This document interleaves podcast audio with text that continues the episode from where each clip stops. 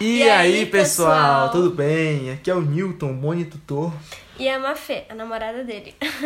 eu faço engenharia mecânica aeronáutica no ITA. E eu faço pedagogia na Unital. Eu trabalho com educação desde 2017, acompanhando alunos, né? Para quem não me conhece, eu estudei em Fortaleza, fiz cursinho preparatório, sempre estive envolvido com Olimpíadas mas eu não tinha muita facilidade para aprender, muito por ser uma pessoa desorganizada.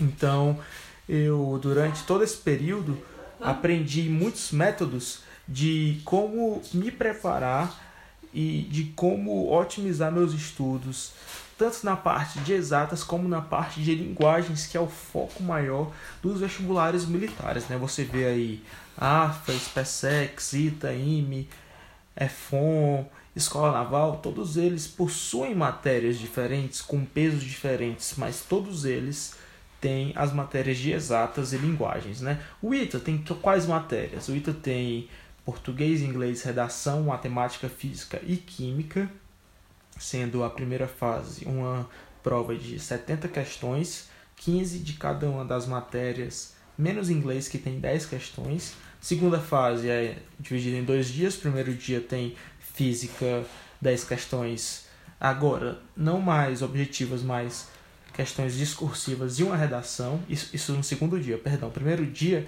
é matemática e química, cada uma com 10 questões discursivas. A primeira fase tem 5 horas de duração, a segunda fase tem 4 horas de duração. O IME também tem as mesmas matérias do ITA, tem um novo tem um formato diferente, né? Primeira e segunda fase, formato que o ITA adotou só a partir do ano de 2018. E o IME tem a primeira fase composta por 40 questões, sendo 10 de química, 15 de física, 15 de matemática. E a segunda fase é dividida em quatro dias: primeiro dia matemática, segundo dia física, terceiro dia química, quarto dia português, inglês e redação. E todas as questões de exatas é, discursivas e as questões de linguagens objetivas. E hoje a gente queria falar um pouco sobre essa parte de linguagens. Por quê? Porque é uma área que é menosprezada pela maioria dos alunos. Você vê que é, obviamente, o aluno que entra no ITA, que entra no IME, que entra numa dessas instituições militares que tem um foco em engenharia, em exatas, eles entram porque eles gostam de exatas. Né?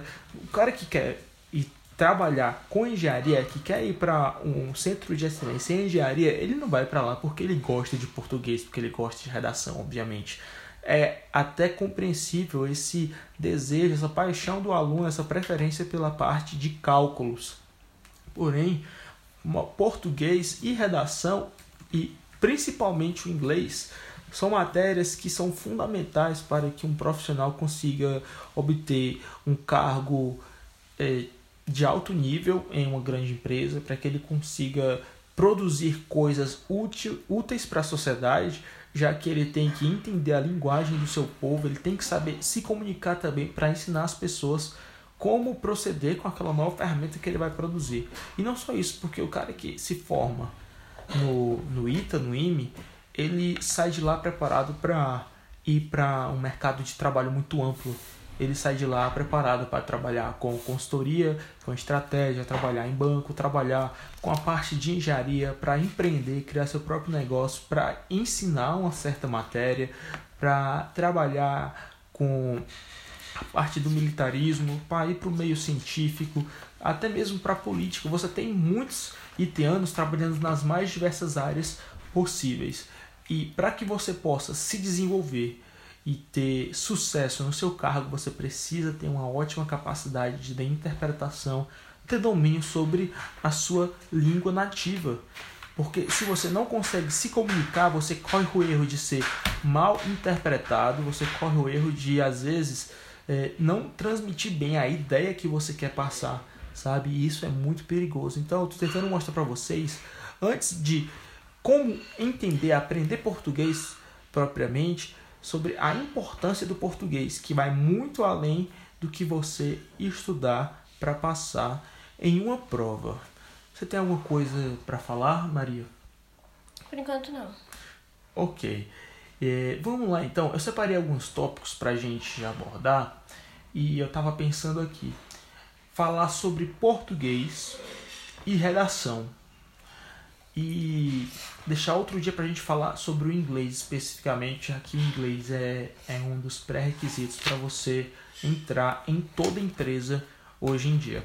Eu vou focar hoje na parte de, da língua portuguesa porque já vai tomar bastante do nosso tempo, tendo em vista que a gente vai falar sobre as três grandes áreas do português: a gramática, a literatura e a interpretação, e a aplicação disso na redação, já que a redação hoje, na minha concepção, é a prova que tem mais chances de colocar o aluno para dentro do ITA, já que vale 20% da nota total. Para você ter noção, a redação que ela acontece no segundo dia da segunda fase do ITA, ela vale 20% da sua média total.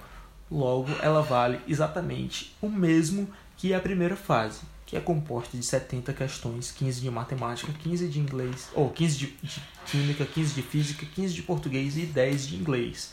Tem noção do que é isso? Uma redação vale exatamente tudo isso. Pensa bem comigo. O que, que é mais fácil você conseguir subir a sua nota de redação do 5 para o 8 ou você conseguir subir a sua nota de física do 5 para o 8. A prova de física do ITA eu considero a prova de física mais difícil do país. Mais difícil que a prova do IME, sim. Porque o IME, a dificuldade reside muitas vezes na interpretação da questão e não da dificuldade dela em si. Quando você consegue interpretar o que a questão do IME pede, você é capaz de resolver ela um pouquinho de cálculo. Um pouquinho não, às vezes muito cálculo, né? Mas o trabalho do IME é muito braçal, o ITA não. O ITA, às vezes, a questão é difícil por causa dos conceitos que ela explora. Não é uma questão de misturar conteúdos. Ah, um capacitor misturado com um, uma gravitação e o MHS. No ITA não, o ITA às vezes aborda só um assunto, só que você tem que saber muita teoria, às vezes teoria muito específica de um postulado, de alguma coisa de física moderna, ou então uma geometria que você vai ter que analisar muito bem. Então, as questões do ITA são difíceis, às vezes pela complexidade matemática. A questão do IME é mais pela quantidade exorbitante de assuntos que mistura e pelo excesso de cálculo. Você fala assim, ah, mas cálculo, matemática, a mesma coisa. Não é bem isso, porque o ITA tem muito conceito teórico e o IME é mais o, o cálculo que você vai gastar no IME é mais pela substituição dos valores. Você vai ter muitas fórmulas, você vai substituir os valores e o que acaba é que você vai perder tempo substituindo valores para que você consiga chegar na resposta final. Então, um cálculozinho mesmo básico. No ITA não, os cálculos são relacionados às vezes a um polinômio, às vezes a uma geometria, às vezes uma trigonometria, às vezes uma manipulação algébrica. Então, os dois vão ter trabalho braçal, mas no ITA você vai ter que usar muita teoria. E se você não entende a teoria, você vai acabar que não vai conseguir nem sair do lugar. Essa é, é basicamente a diferença do ITA para o IME. Mas voltando para a parte de linguagens, né? Vamos falar um pouco hoje sobre as três grandes áreas do português, como isso se aplica para a redação, né? Como eu disse, português é dividido em gramática, interpretação de texto e literatura. Isso para o ITA, né? Você vai ter um enfoque muito maior na parte de interpretação. Em segundo lugar, eu diria que a parte de literatura. E em terceiro, a parte de gramática. Mas não significa que você não precisa saber gramática. Significa apenas que quando você estiver fazendo a prova do ITA, raramente você vai encontrar uma questão de gramática propriamente dita. Você vai usar a gramática para a redação, para você escrever respeitando a norma culta, e você vai usar também para interpretação de texto por saber, por exemplo, quando uma oração vai fazer referência a outra, a identificar quem é o sujeito da oração, às vezes identificar se é uma oração subordinada, adjetiva, restritiva ou explicativa, pela presença ou não da vírgula, isso faz muita diferença. em entender o que, que um texto está tratando. Às vezes você pensa, poxa, é muito formalismo, mas não é. Isso faz uma diferença gigantesca. Então vamos lá, vamos começar pela gramática. Você tem alguma coisa para falar, comentar, Maria? Qualquer coisa, qualquer momento que você quiser comentar alguma coisa, você Beleza. me fala. Não, tá você bem? falou da gramática no ITA, mas em todos os vestibulares a gramática já tá deixando de aparecer. Minha professora comentava antes que antes era só cobrado a gramática nos vestibulares. Assim, a regra lá, seca. Agora ela tá começando a assumir mesmo. É, o, o- os vestibulares, eles tendem a cobrar assuntos mais, é, como é que eu digo, aplicáveis ao dia a dia. Sim, é mais só- interpretação. É, exato, é mais interpretação, Sim. porque eles querem uma coisa útil. Tipo assim, pode, pode ser até que não seja útil eu saber o que, que é um, uma oração subordinada, adversativa ou adjetiva. A Mas... Thaís tá assumindo. Exato, mas eu entender o significado por trás disso. Sim. Por é que, que ela importante. é assim? Exatamente. Eu citei o exemplo da oração subordinada adjetiva, explicativa e restritiva, porque quando você tem o, a vírgula, muda totalmente o conceito. Vamos, Sim. vamos fazer um exemplo aqui. Maria é, trouxe é, a bolsa que estava em cima da mesa. Se não tem vírgula, é uma oração restritiva. Ela está restringindo a bolsa que estava em cima da mesa, né? Ela está falando assim, beleza, é a bolsa que estava em cima da mesa, não é a bolsa que estava lá no quarto. Uma bolsa qualquer. Não é uma bolsa qualquer, ela está restringindo Sim. a bolsa que ela trouxe. Maria trouxe a bolsa que estava Tá em cima da especificando a mesa. bolsa. Exato. Agora, se ela fala assim, Maria trouxe a bolsa, vírgula, que estava em cima da mesa. É uma oração subordinada, subordinada adjetiva explicativa. Ela está dando ênfase ao que? A bolsa estava em cima da mesa. Eu estou enfatizando que a bolsa estava em cima da mesa. Tá entendendo? Eu quero enfatizar a posição onde a bolsa estava e não qual bolsa era. Tá entendendo? Então, o significado muda quando eu ponho uma vírgula ou não. Esse tipo de coisa é o tipo de coisa que é importante você saber para uma redação, sabe? Sim, Porque com você você perde pontos. Ou então, às vezes, uma frase fica, fica ambígua. Eu sei que o ITA pode ser que não cobre especificamente. Eu sei que tem, tem questões que ele, que ele, que ele cobra é, sobre pronome relativo é, especificamente, mas o foco dele vai ser em, em, em saber se o aluno entende o que ele está escrevendo e falando, sabe?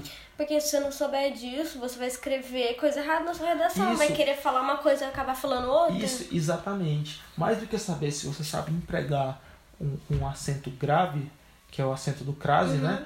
Ele quer saber se você entende o, o Por significado. que, que você vai usar ele? Isso. Quando você vai usar ele? Isso, exatamente. Se você, ma- mais do que decorar as regras, Sim, se você entende que ele é a união de um artigo com a preposição. Isso faz muita diferença, até na linguagem falada do dia a dia, como quando você for escrever um texto. Lá no ITA, o volume de relatórios é gigantesco que a gente escreve. E muitas vezes, quando a gente está descrevendo um experimento físico, acaba que fica ambíguo alguma coisa que a gente falou, porque o nosso corretor ele não vai estar lá com a gente do lado para eu ficar explicando. Não, o que eu quis dizer foi isso. Uhum. Eu tenho que usar uma linguagem formal que respeitem as, as normas da ABNT. E se eu não sou claro, acaba que eu perco ponto. Acaba que às vezes um, um artigo meu deixa de ser publicado em revista, ele porque ele não tem aquele rigor, entendeu? Então, na universidade vocês vão ver que as regras gramaticais são muito mais importantes do que no próprio vestibular. Pode ser que o seu vestibular não cobre especificamente o regras gramaticais, mas elas serão importantes sim para você, Você usa sem perceber. na no seu dia a dia Uhum. e na hora que você estiver fazendo textos. Tanto que eu estava procurando uns livros para indicar para o pessoal estudar, né? E eu ia indicar o livro do Renato Aquino de interpretação de texto, que na minha concepção é a melhor literatura para você estudar para gramática, para gramática não, para interpretação de texto. Só que quando eu estava procurando o livro dele, eu encontrei um outro livro dele, que é um livro pra, de gramática, e eu achei muito bom o livro dele, porque é um livro que ele é muito leve, sabe? Não é aquele livro chato, cheio de teoria gigantesca que você fica Sim, lendo que não é maçante. nada objetivo, maçante. Lembra aquelas gramáticas de ensino médio que tinham vários textos Sim. e tinham os exercícios e tinham vários blocos e você sentia que você estava lendo coisa inútil? Não é isso. O livro dele é bem objetivo. Eu adoro o livro do Renato Aquino. E de repente eu encontrei um livro de gramática dele também, que é super objetivo. E me dá até vontade de fazer, porque é, são muito legais as questões, que são, são bem rápidas. E você faz e você vai aprendendo sem perceber, porque português é assim. Você, você associa muito português a decorar, decorar, decorar, só que O pessoal tem preconceito. tem muito preconceito com português. Sendo que a melhor forma de você aprender português é fazendo exercício Sim. sabe? É vendo é, trechos de livros e, e reportagens e você vendo a aplicação daquelas coisas, tá entendendo? Mais do que pegar uma lista de decorebas, né? Não adianta você só ler, ler, ler a teoria e achar É. que decorou regras e já pode fazer o seu texto. Não, tem que fazer É, não, exercício você tem que fazer muito exercício. Em gramática, nossa, Muito. gramática é muito exercício. Aqueles exercícios de completar frase, Isso. escrever superlativo, escrever diminutivo. Ver qual né? palavra tem acento, É, qual que não tem. Porque aí isso. você memoriza com É. exercício. E, e, e, assim, dá, dá, eu sei que dá, pessoal, para você colocar três horinhas de português na sua semana. Coloca uma horinha para você estudar gramática, uma horinha para você estudar interpretação e uma horinha para você estudar literatura. Sério, vocês vão ver que com o tempo vocês vão criar gosto pelo português e vocês vão começar a se dedicar mais ainda, porque vocês vão começar a gostar, sabe? Tudo que a gente aprende na nossa vida fica bem mais fácil quando a gente é bom naquilo. A gente só fica bom em uma coisa se a gente se dedicar. Então, quebrem a cabeça um tempo. Nesse momento inicial que vocês estão começando a pegar português, se dediquem um pouco mais, que com o tempo vai ficar mais fácil. Eu garanto a vocês que vai ficar bem mais tranquilo. E vocês vão ver como português é de fato uma matéria divertida. Eu adoro quando os meus alunos mandam questões de português que eu fico discutindo com a Maria. É, às vezes, eu, to- todo dia eu recebo questão de física, química e matemática, mas português é raro. Quando o aluno chega e pergunta, ah, mas é, essa, essa frase aqui, qual, qual delas tá, o uso do crase está incorreto? E eu fico discutindo com a Maria, lembrando das regras, é muito legal, sabe? É muito divertido. Então, quando o aluno fala é, onde o emprego do verbo tá incorreto, sabe? Tipo, essas questões são divertidas. Porque, meu, Figura de linguagem. Figura tem de coisa linguagem. mais gostosa Não, de figura de figura linguagem. de linguagem é muito legal, é muito divertido você saber identificar. Você falar, não, aqui é uma metonímia, não, isso aqui é uma metáfora. Ah, mas e a diferença de ironia pra. Hum. Qual o nome daquela figura? Antítese. Ah, não, ironia, antítese não. É, ironia é uma coisa. É, eu tô querendo me referir à antítese. Antítese e aquela outra figura de linguagem que pessoal. Paradoxo. Paradoxo É, paradoxo e é. antítese, né? Antítese e ideias opostas. E então, você vai você vai vendo as figuras de linguagem, sério, é muito divertido. Eu, eu amava estudar português. Sim, eu não gostava muito de redação porque eu tirava nota baixa, às vezes de- desmotiva o aluno, né? Mas a gente vai já chegar lá, nessa questão de, de notas baixas. Enfim, essa é a parte gramática. Eu estava falando sobre é, a- como o, o, universida- o universitário dá muito mais é, ênfase e valor ao português do que o aluno, porque ele usa muito na universidade quando está construindo, quando está escrevendo um artigo, sabe? Se você quer ter um artigo publicado na universidade, você tem que escrever ele com muito rigor. E você vai vendo que essas matérias, você na universidade você vai aprender. Eu aprendi muito de português depois que eu cheguei na universidade. E eu aprendi, não foi lendo gramática, foi praticando mesmo e escrevendo. E é por isso que escrever redação vai te ajudar muito a aprender português. Se você não gosta de português, escreva redação, porque escrevendo redação e lendo outras redações para se inspirar, você vai aprender a aplicar muitas das regras que você não aprendeu enquanto estava estudando gramática lá no ensino médio, né? Quando você abre, por exemplo, esse livro do Renato Aquino que eu falei, que eu encontrei de gramática, lá é questão de português para concursos. Os concursos públicos todos cobram português. Então você fala, poxa, um curso público cobra mais gramática do que um vestibular. Isso faz sentido? Faz porque você usa português no dia a dia de verdade, no trabalho você vai utilizar português, você precisa ter domínio porque você vai escrever relatórios, você vai se comunicar com outras pessoas, às vezes você vai se comunicar com uma pessoa de outro país e você vai precisar usar conceitos da sua língua, porque se você não entende alguma coisa na sua língua, como você vai entender em outra língua aquele mesmo conceito? Então, português é uma matéria que vai muito além do que o vestibular, muito além do que o seu próprio trabalho, está relacionado com a sua vida, com a sua comunicação, é a sua língua nativa. Se você não sabe a sua língua nativa, como você é capaz de, de falar que você é brasileiro? Entendeu? Qual é a tua marca de, de brasileiro? Só porque você nasceu aqui, poxa, qualquer pessoa consegue, consegue nascer no Brasil. Mas e ter domínio da própria língua? Se nem você que nasceu aqui tem domínio da própria língua, quem vai ter? Entendeu? Então, para mim, eu acho que é uma questão assim, de honra eu ter domínio da, da minha, do meu português. Tanto que quando a pessoa erra uma, uma frase, ela, ela é meio que ridicularizada nas redes sociais. Ou então, quando ela tá numa discussão e ela erra alguma coisa, a pessoa normalmente ela passa por, né, passa vergonha, porque é a própria língua dela, tá? Vamos falar um pouco sobre literatura? Depois a gente vai para a interpretação de texto, que para mim é o mais importante. É, certeza. Literatura. O que, é a literatura? A literatura é o estudo de todas as obras literárias do Brasil. No caso, para o ITA, né? porque o ITA ele não cobra literatura de Portugal? outros países, não cobra de Portugal, ele cobra só literatura brasileira. Né? Você vai.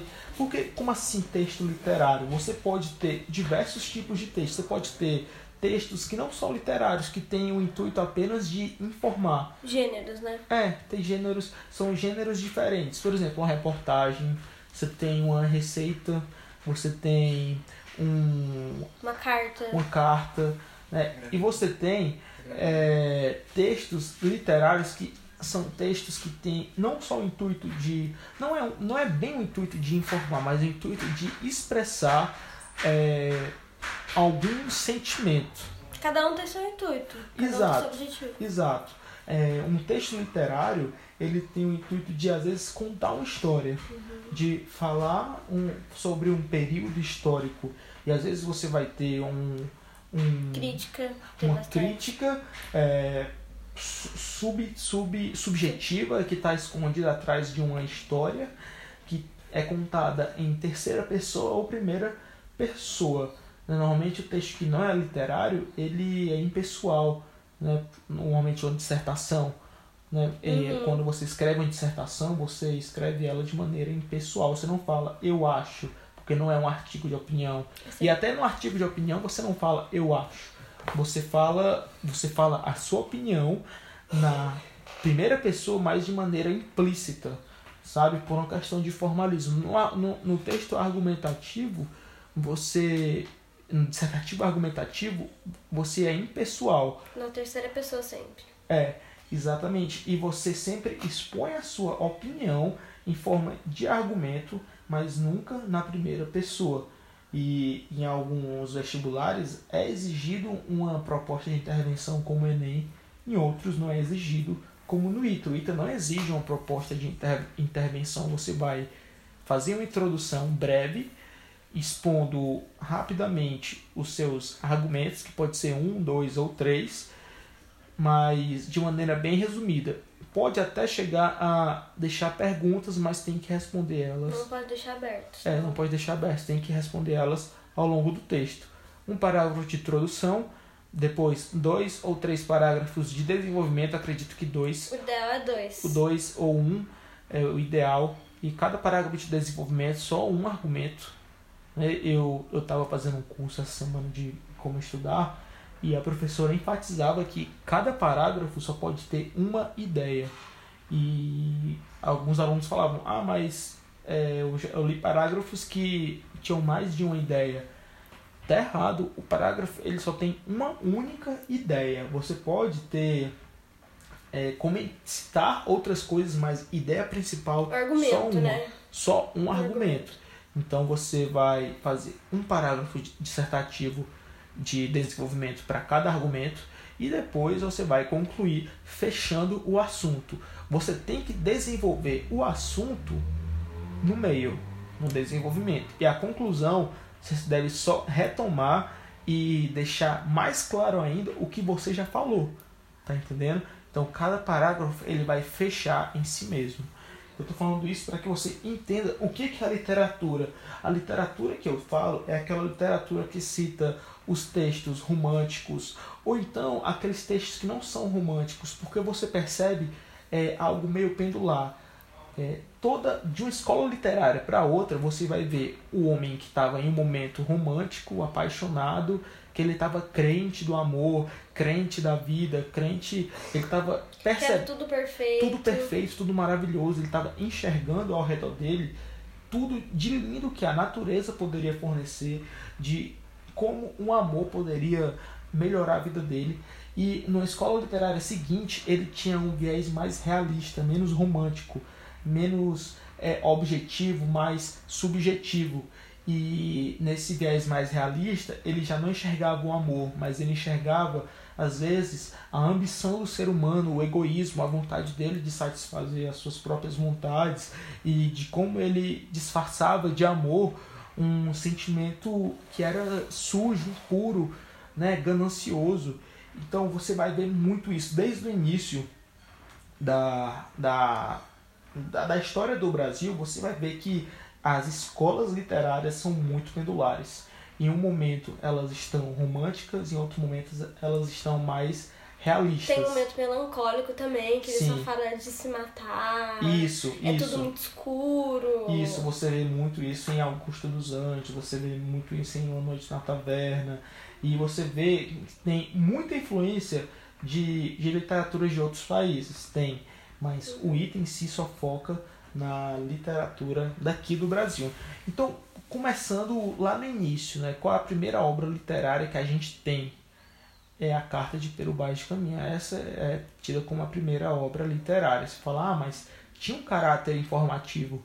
Beleza, tinha um caráter de informar a coroa portuguesa sobre o que, que tinha no Brasil e é, de como era o povo aqui, de como era a fauna, de como era a flora, mas ele expõe de uma maneira muito poética então você vê que ele faz uma descrição muito bela do país, ah, talvez um pouco exagerada, talvez, mas é por isso, é isso que torna o texto literário, torna o texto bonito.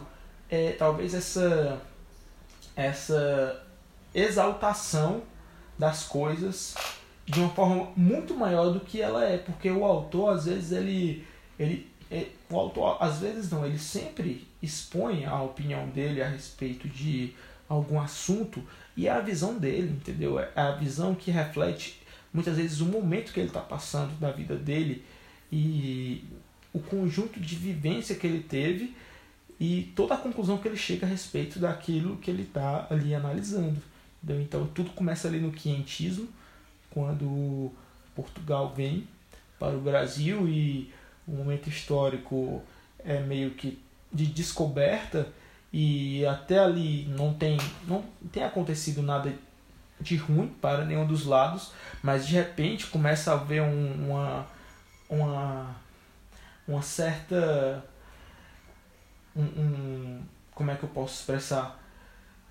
Um, não é uma guerra ainda, mas, mas um conflito entre a corte portuguesa e os índios porque os índios começam a perceber que eles estão sendo dominados por um povo que está querendo é, tomar aquelas terras para si e depois começa a ficar de uma forma mais agressiva, que uhum. eles são escravizados e depois chegam escravos da África também e meio que a corte portuguesa toma posse das coisas e é, eles agem de maneira bárbara né, e bem medieval.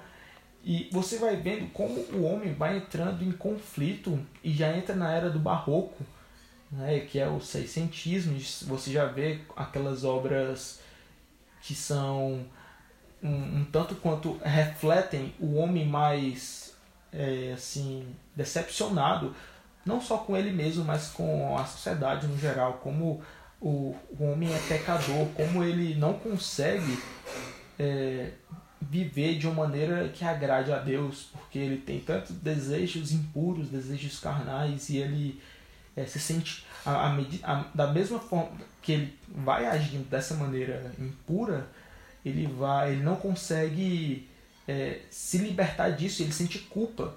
E, não é, e às vezes não é nem que o homem queira se libertar dessa, desses sentimentos impuros é porque ele sente culpa por medo da morte por medo da punição que ele vai receber e a igreja age muito de, em colocar esse medo no homem ali do seiscentismo, que ele tem medo agora de, da punição divina. Então ele meio que expõe ah, um, um, toda a, a dor que ele sente de uma maneira. Como é que eu diria? De uma maneira de, de vítima. Né? Ele se vitimiza. E, em vez dele assumir a culpa dos seus atos, ele se vitimiza e diz que ele é incapaz de é, agradar a Deus devido a tamanha impureza que ele tem dentro de si. E você já vê aquele homem que estava numa época de descoberta, numa época de alegria, já vai para uma época de, de um sentimento de em que ele é mais contrito, um sentimento de tristeza, um sentimento de vergonha. E de repente você passa para o setecentismo, que é o arcadismo ou é o parnasianismo? É o parnasianismo, né? O arcadismo é antes, acho. Arcadismo é antes, né? É, o, o, o, eu acredito que os dois são, são muito semelhantes. O arcadismo é, aquele, é aquela época em que o homem ele ama a natureza, né? em que ele quer fugir da, da cidade e ir para a natureza, Fugere Urban. Esse mesmo, esse é? mesmo, é? Então você vai ter aí vários daqueles termos onde o homem passa, é o parnasianismo é o parnasianismo é a... o que é tudo perfeito. Isso, é, quer tudo perfeito. É, a estética é mais importante estética, do que tudo. O conteúdo isso. não importa. Exatamente, mais lá para frente, né? É. Pega uma lista aí das, das escolas literárias do Brasil, porque eu acho que eu vou me esquecer algum momento. É porque é muito É muita escola, né? Então está no setcentismo, o arcadismo, onde o homem ele ama a natureza. Barroco arcadismo. É, o arcadismo onde ele preza pela natureza e ele expõe isso nas suas obras quando ele diz que ele quer fugir daquela loucura da cidade. É a fuga da realidade, é o campo para é, ele. Pronto, ele quer fugir da realidade, vem aquele sentimento é, nostálgico, saudosista da infância, quando ele não tinha as obrigações de adulto, ele quer voltar a apreciar aquelas coisas que, que tornaram-se banais. Ah, muitas vezes a gente está no nosso dia a dia, a gente se depara com situações que a gente achava tão bonito, a gente não tem tempo mais para apreciar uma paisagem, para apreciar até mesmo o sabor de uma comida, porque a gente come muito rápido, a gente deixa de, de apreciar pequenos prazeres em prol de um trabalho, de um estudo, de da correria do dia a dia. Então o homem se sente nesse momento de meu, eu preciso voltar para o campo, eu preciso de uma vida mais simples, eu preciso lembrar de toda, tudo aquilo que é maravilhoso está ao meu redor e eu não estou conseguindo enxergar devido a sei lá, o negativismo da, dos jornais, negativismo das pessoas, as doenças, as pestes. Então ele volta para a natureza. A próxima escola literária, romantismo. romantismo. O romantismo, você pensa, poxa, romantismo é uma época romântica onde o ser humano ele aparentemente é para ele estar tá né, vivendo coisas boas, mas o romantismo é uma época um tanto quanto contrita. O romantismo, ele, o homem, ele vive um momento muito triste, porque ele começa a enxergar tanto aquele amor não correspondido, como às vezes é, também a, a, acaba sendo a mesma coisa, a incapacidade dele de concretizar algo que ele quer muito, seja por estar longe da mulher amada ou por ele estar longe da terra que ele gostava. Minha terra tem palmeiras onde canta o sabiá. Né? E ele fala que o, as aves que aqui gorjeiam não gorjeiam como lá, porque ele está em uma cidade em que não é a cidade natal dele. E ele fica triste por não ter mais aquela aquilo que ele tinha na infância, sabe? Então, quando você fala de romantismo, você fala sobre nostalgia, arrependimento, você fala sobre o homem triste, decepcionado por não ter mais. Não é só, não é só ligado ao amor romântico, ao amor pela mulher amada, mas a saudade de casa, a saudade da infância, a saudade do daquela época que não volta mais, né? E você tem aí é, três, três gerações românticas no Brasil, né? Você tem a primeira geração que é aquela mais relacionada com a parte de, de saudade da, da, da, da terra, né? A segunda parte que é aquela parte do do que o homem está muito depressivo, está muito relacionado ao amor inalcançável, e tem a terceira parte, que é aquela parte que o homem está decepcionado com as mazelas sociais, com que tem até o, o aquele poema dos navio, do navio negreiro, que é bem famoso, onde o homem está decepcionado como ele é capaz de conseguir escravizar outra um outro outro povo, uma outra cultura, sabe?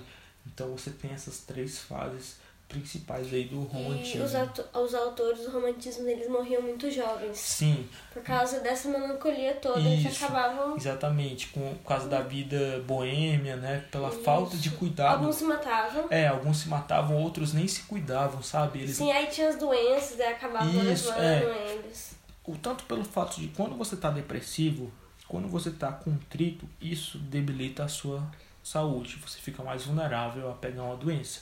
Na época também estava tendo peste. E também o que acontecia era que o homem não se cuidava justamente por ele não ver valor na vida dele, não ver motivo para ele continuar naquela, naquele mundo, já que ele não tinha alcançado o amor da vida dele, já que ele não estava na terra que ele queria estar. Não tinha sentido para viver. E já que ele estava decepcionado com a sociedade, com a maldade humana.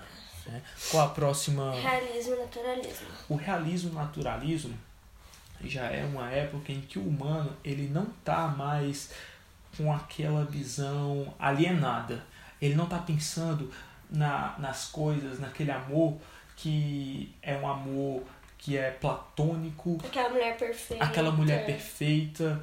Na, em, em como a, a, ela era uma pessoa musa, inspiradora, uma pessoa uhum. sem defeitos. Ele agora está enxergando o que está por trás de um amor. Ele devido a esse, esse tempo que ele ficou contrito, a essas doenças que ele viu, que essas pestes que aconteceram no mundo inteiro, ele meio que sente um desencanto. Um desencanto. É como se ele se frustrasse com o que aconteceu no mundo e de repente ele se deparasse com a realidade e encarasse tudo de maneira muito fria, muito, muito objetiva, materialista. muito materialista.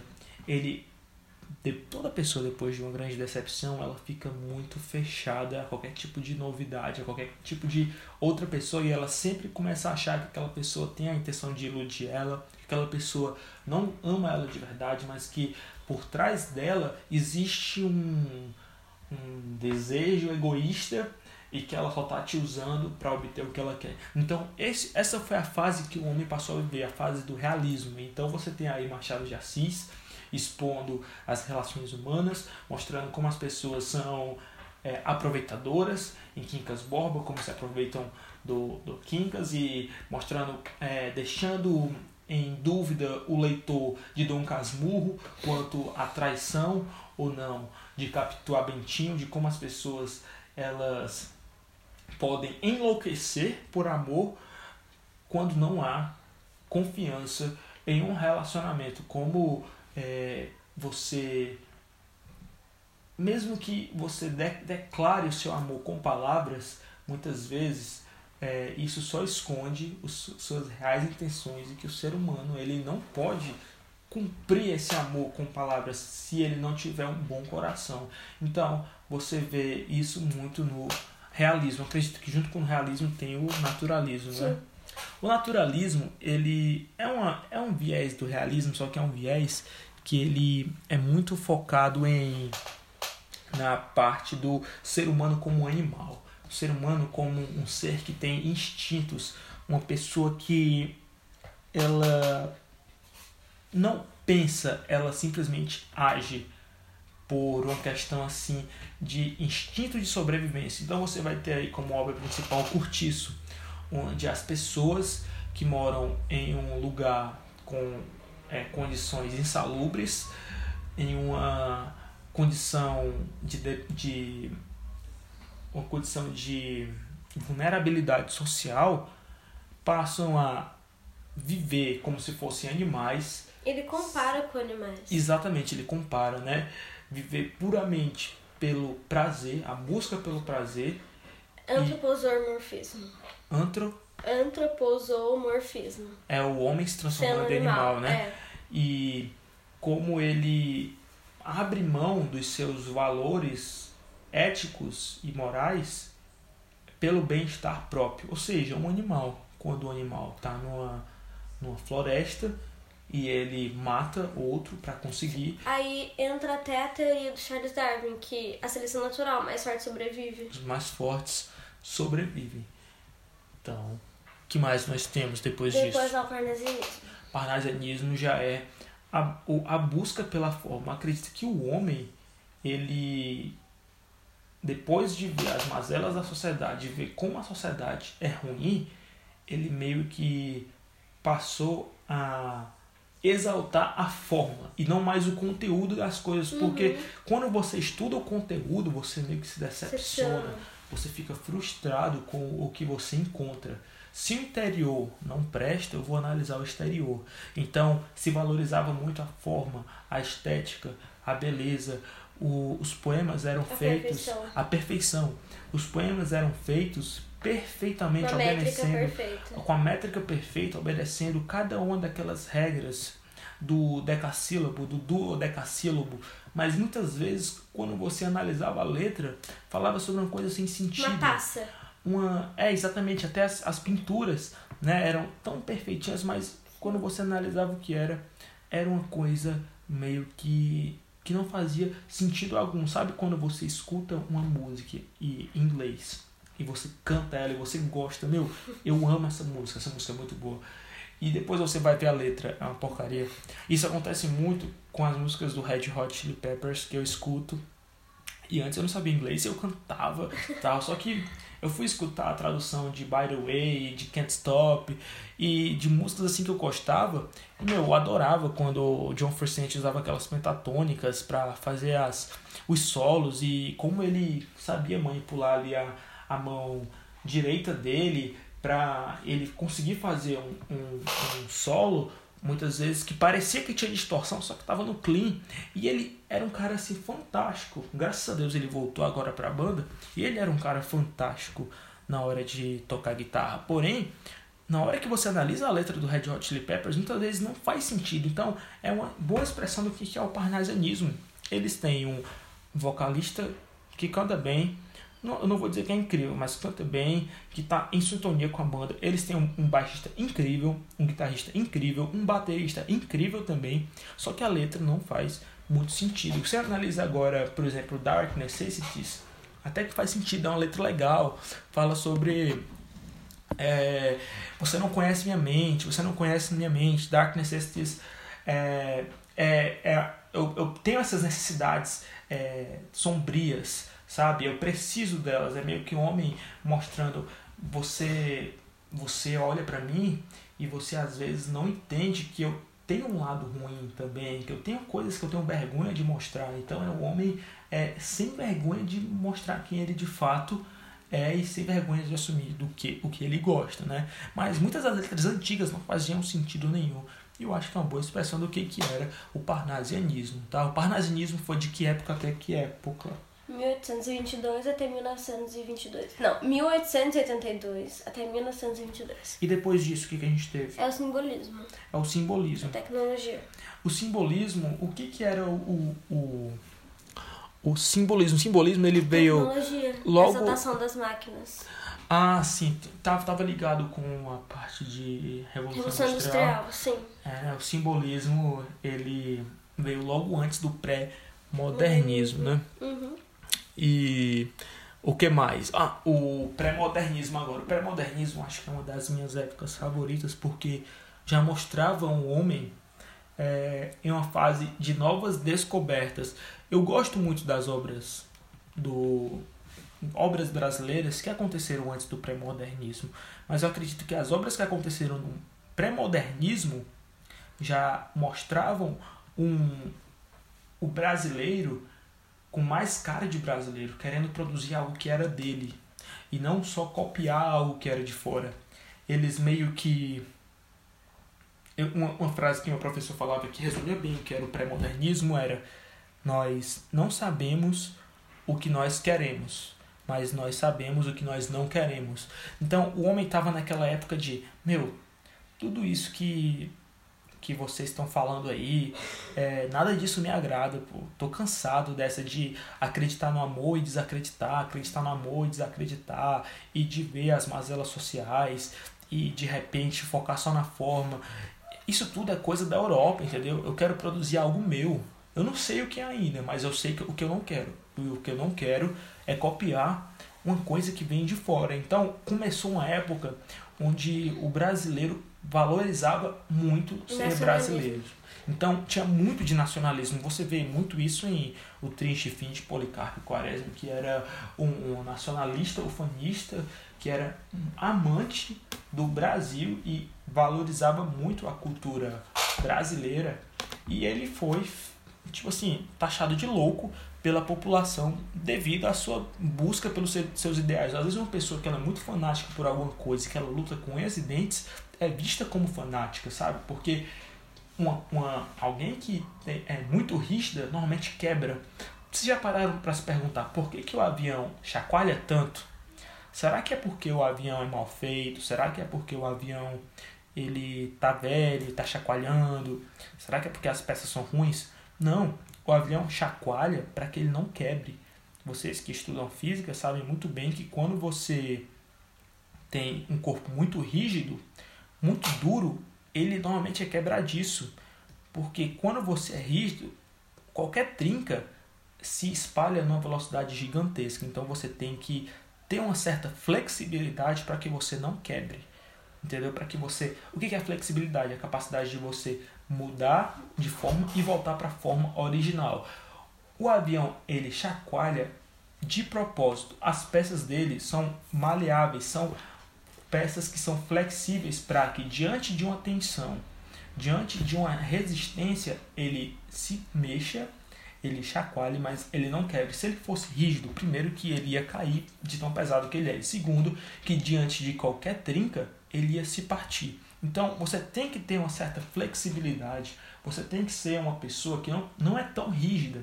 Você tem, que, você tem que ser capaz de lidar com forças opostas e de até tentar entender coisas opostas a você mesmo, porque quando você é muito fechado em algum pensamento, o que acontece é que aconteceu com Policarpo Quaresma, você fica louco, você está achado de louco, você é rejeitado pela sociedade. Como eu posso viver na sociedade se eu for totalmente fechado às ideias de outras pessoas? Como eu posso ter tanta certeza de que eu estou certo e o outro está errado? Então eu tenho que ter um pouco de flexibilidade e leveza. O avião que não é flexível, não é leve, ele não consegue voar. Então tome isso para sua vida.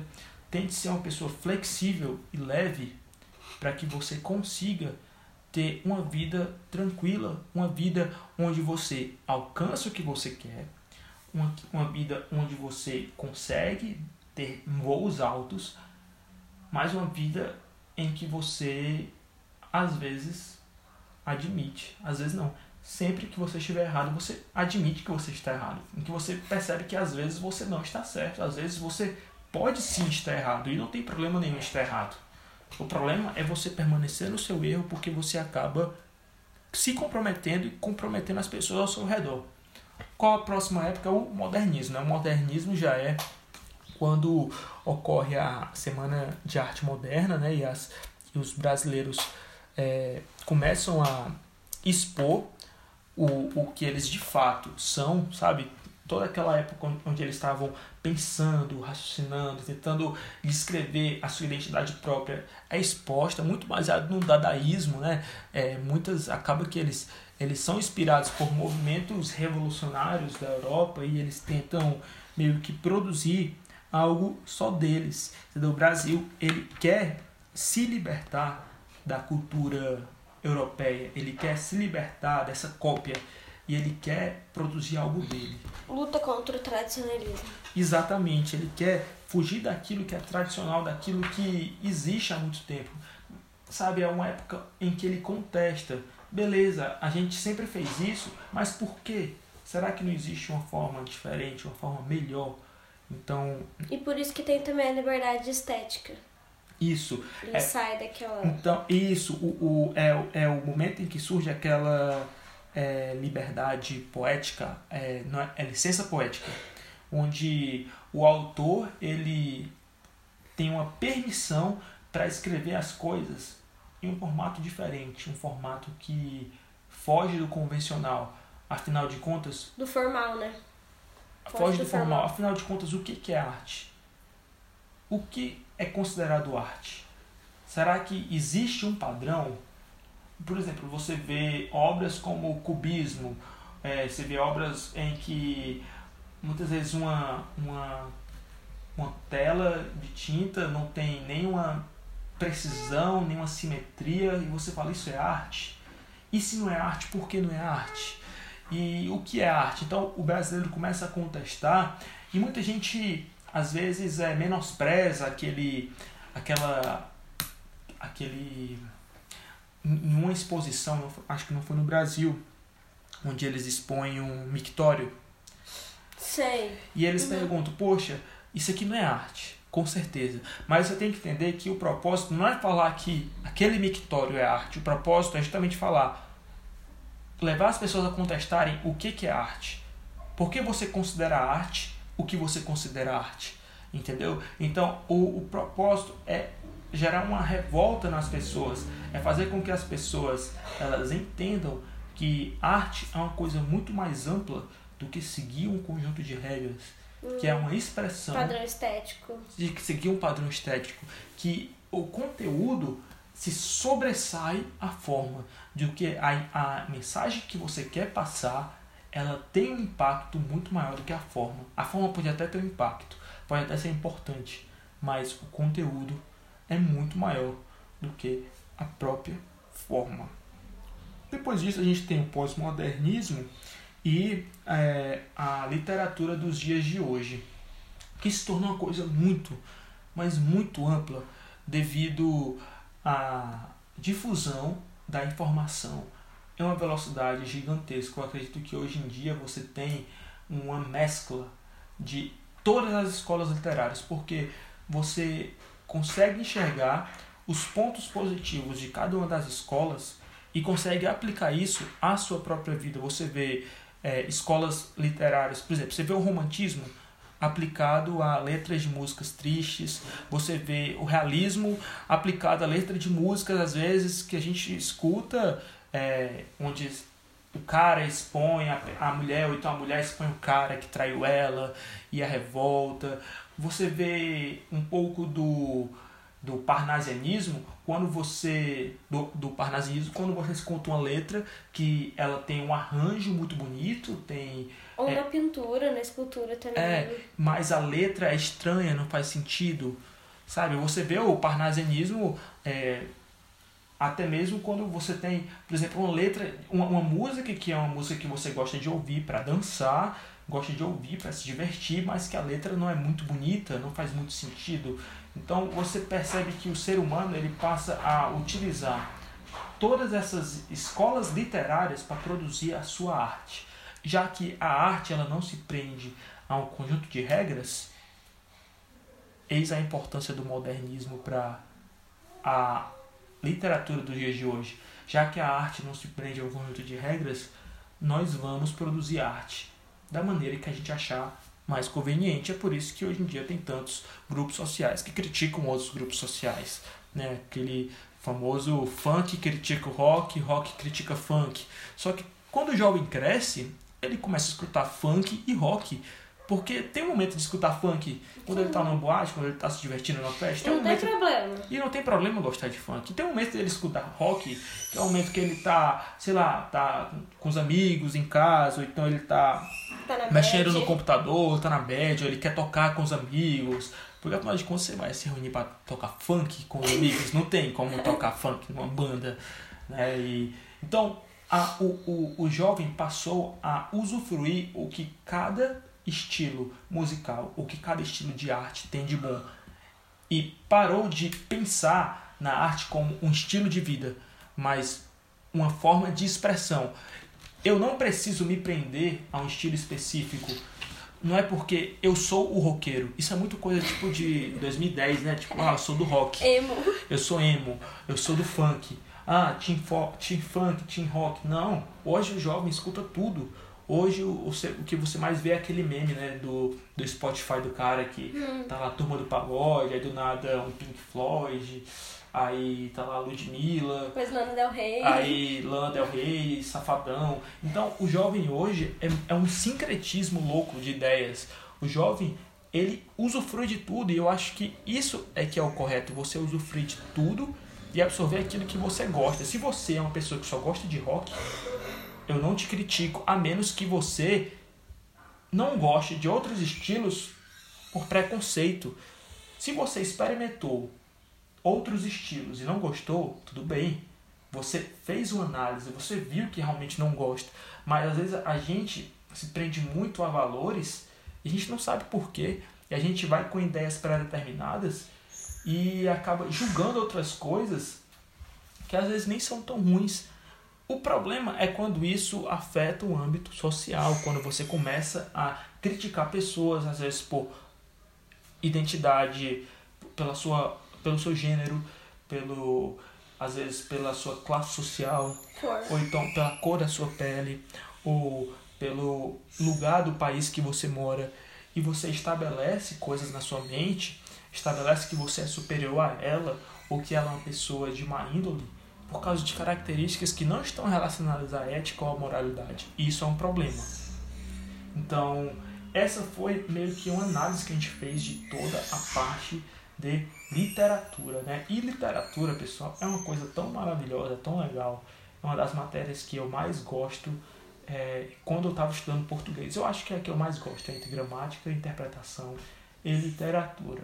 Né? Para terminar, vamos falar sobre interpretação. Não vamos se estender tanto. A parte de interpretação nada mais é do que você ler muito. Você tem que ser capaz de identificar uma ideia principal de um texto. E você aprende interpretação quando você lê.